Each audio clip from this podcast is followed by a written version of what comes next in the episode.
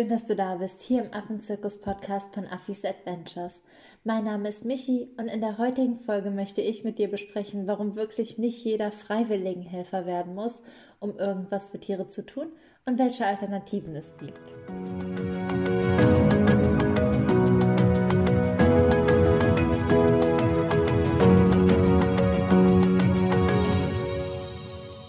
Cool, schön, dass du dabei bist. Dann lass uns auch direkt ins Thema einsteigen.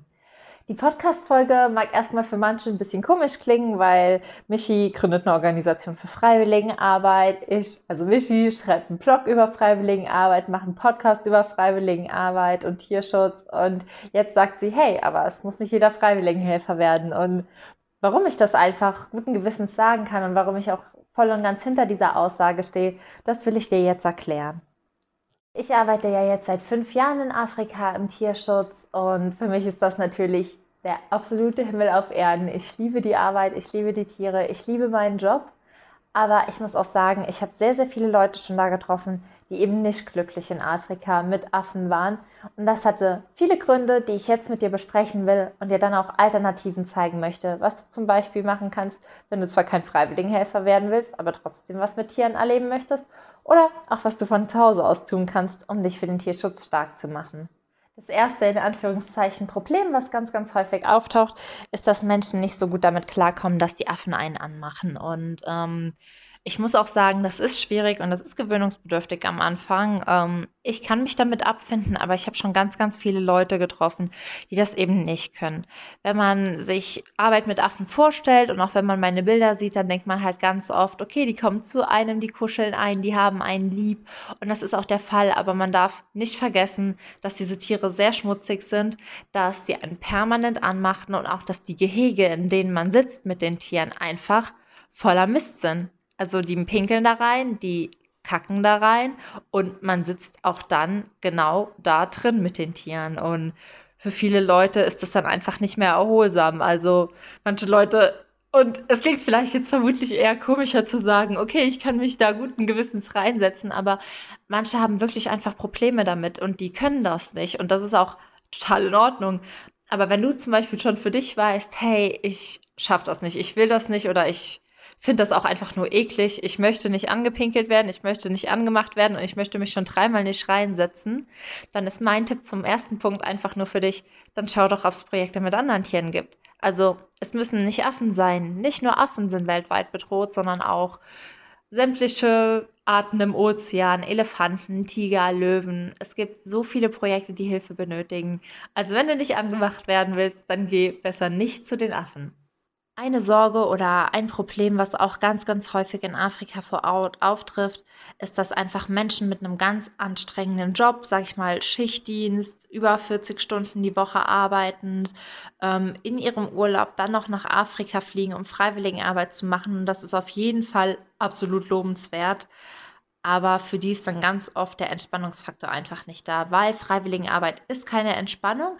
Man kann auf jeden Fall vom Kopf her super abschalten, aber vor allem für Leute, die sowieso schon einen körperlich anstrengenden Job haben, ist das ja eine absolute Herausforderung. Ich muss halt sagen, ich äh, stehe, wenn meinem Praktika vor den Kindern, ich arbeite in einem Nachhilfeinstitut oder ich arbeite in einem Büro. Das heißt, ich bin auch manchmal froh, wenn ich dann in Afrika viel mit anpacken kann, aber jemand, der jetzt zum Beispiel sowieso als Krankenschwester arbeitet, nur als Beispiel und Schichtdienst hat, rund um die Uhr die Leute sowieso versorgt und körperlich einen sehr anstrengenden Job hat, für so Menschen ist es ganz oft vor Ort so, dass sie einfach nicht den Erholungsfaktor finden und dass sie einfach nur von Tag zu Tag erschöpfter werden.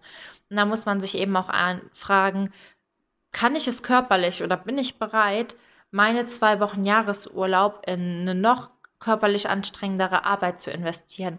Und wenn nicht, ist das überhaupt nicht schlimm, weil es ist niemandem geholfen, wenn du dich auslaugst und es gibt so viele Alternativen. Wenn du dann wirklich helfen möchtest, gibt es immer die Möglichkeit, an Projekte zu spenden und damit kannst du halt auch einfach schon ganz viel bewirken.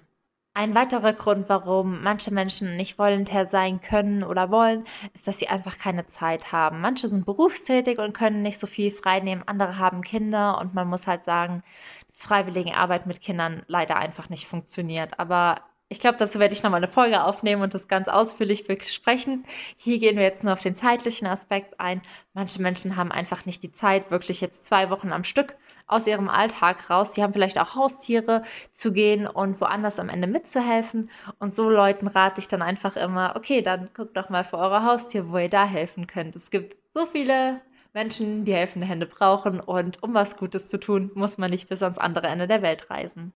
Und ein Aspekt, den ich super nachvollziehen kann, ist, dass viele Menschen auch einfach nicht die finanziellen Mittel haben oder aufbringen wollen, was halt genauso in Ordnung ist. Denn man muss sich bewusst werden, man zahlt sehr viele hundert oder auch tausende Euro, um mithelfen zu dürfen. Und das muss es auch einem erstmal wert sein, weil dann unterstützt man ein Projekt mit seiner Arbeitskraft, mit seinen Finanzen, mit allem, was man hat. Und wenn man voll und ganz dahinter steht, ist das überhaupt kein Problem. Aber wenn man das vielleicht nur als Erfahrung sieht oder mal ausprobieren möchte, passt das einfach nicht. Vor allem nicht vom finanziellen Rahmen. Nur für eine schöne Erfahrung würde ja, sag ich mal, keiner mehrere tausend Euro ausgeben. Und auch für so Menschen ist das total in Ordnung, einfach zu sagen, ich will kein Freiwilligenhelfer werden, aber ich gehe zum Beispiel auf eine Safari oder ich besuche einen Tierpark. Also für Leute, die nicht so viel Geld haben, gibt es immer auch Parks in Deutschland. Da werde ich jetzt im Sommer ein Praktikum in einem längeren, in einem Tierpark hier in Deutschland machen, der mit Affen arbeitet und auch darüber berichten, weil ich auch eben Alternativen für Menschen bieten will, die es sich nicht leisten können, bis nach Afrika zu fliegen und sagen, okay, hier ist ein schöner Park in Europa, in Deutschland, da könnt ihr guten Gewissens hinfahren, die machen tolle Arbeit. Und manche möchten das Geld auch einfach nicht aufbringen. Die sagen, okay, ich gehe so hart für mein Geld arbeiten, dann kann ich nicht mehrere tausend Euro ja, für den guten Zweck investieren. Und das ist auch in Ordnung. Für die bietet sich dann einfach vielleicht ein Safari eher an oder ein Urlaub, wo sie eben nachhaltige touristische, tiertouristische Angebote wahrnehmen. Und da würde ich jetzt aber nicht so drum rumquatschen und sage, ja, ihr könnt das ja wahrnehmen, aber sucht euch besser selbst was raus und am Ende landet ihr doch wieder in einem, ja, in einem Zoo-Zirkus oder einer Tiershow, wo Tiere gequält werden. Will ich noch mal ganz kurz mit euch besprechen, worauf ihr denn achten solltet, wenn ihr euch zum Beispiel entscheidet, hier in Deutschland in einem Tierpark oder irgendwas mit Tieren zu besuchen oder eben im Ausland als Alternative, weil die Zeit nicht da ist, weil das Geld nicht da ist oder weil ihr auch einfach körperlich und von einem Spannungsfaktor her aktuell nicht in der Lage seid, zwei Wochen irgendwo mitzuhelfen. Worauf ich hier in Deutschland einfach oder allgemein immer achten würde, wenn ich irgendwas mit Tieren machen will, ist die Frage, würde das Tier das auch in der freien Natur tun? Also natürlich gibt es Dinge und Tiere passen sich an, aber bei einer Tiershow, wo ein Wal aus dem Wasser springt oder wo eine Katze durch einen brennenden Reifen springt, da müsste eigentlich bei jedem hoffentlich die Alarmglocke läuten und man müsste sagen, das stresst das Tier nur. Also so lieb du deinen Mann, deinen Freund oder deine Kinder hast, du würdest ja auch nicht lächeln, für die durch einen brennenden Reifen springen. Du würdest springen, ja, aber es wird ja auch nicht viel Bock machen. Und dass wir uns da einfach wirklich mal in die Tiere reinversetzen und Angebote meiden, wo Tiere wirklich zu absolut unnatürlichen Kunststücken gezwungen werden. Zum anderen sollten wir auch Angebote meiden, wo Tiere in viel zu kleinen, engen Gehegen gehalten werden. Das heißt, wenn man einen Zoo oder einen Tierpark besuchen will, gibt es ganz, ganz tolle Angebote, wo man zum Beispiel auch durch so Parks durchfahren kann. Das gibt es hier bei uns in der Eifel. Das ist ein Wild- und Erlebnispark und die Tiere haben keine Ahnung, wie viele Hektar große Gehege. Das ist ein acht Kilometer langer Rundweg, wo diese Wildtiere frei laufen können. Natürlich sieht man jetzt da nicht den Löwen, aber man sieht da total tolle Rehe, man sieht da Eselchen, man sieht da Schweinchen. Und dann auch einfach zu sagen, okay, wenn ich hier in Deutschland gucken will, dann gucke ich halt meine heimischen Tiere.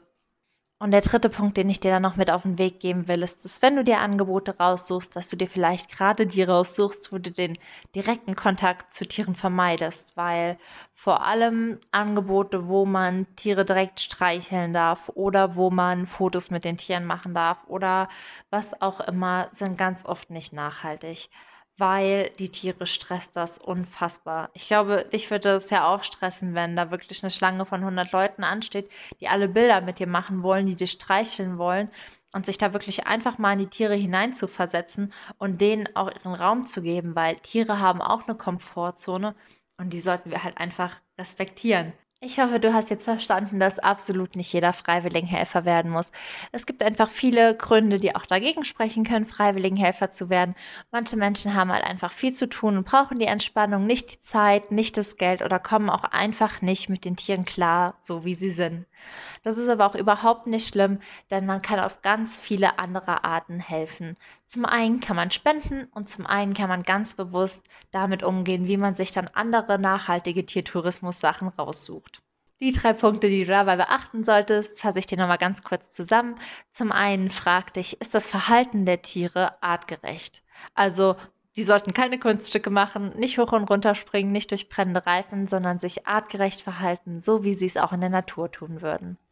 Der zweite Punkt ist, sind die Gehege artgerecht? Also sich einfach zu fragen, ist dieser Lebensraum ausreichend für das Tier oder ist es absolut eingefärcht? Und der dritte Punkt ist, die Komfortzone der Tiere zu wahren. Ich hoffe, dass dir die Folge gefallen hat und ich würde mich riesig freuen, wenn sich der ein oder andere auch einfach dazu bekennt und sagt, hey, ich muss kein Freiwilligenhelfer sein, ist nichts für mich und ist total in Ordnung.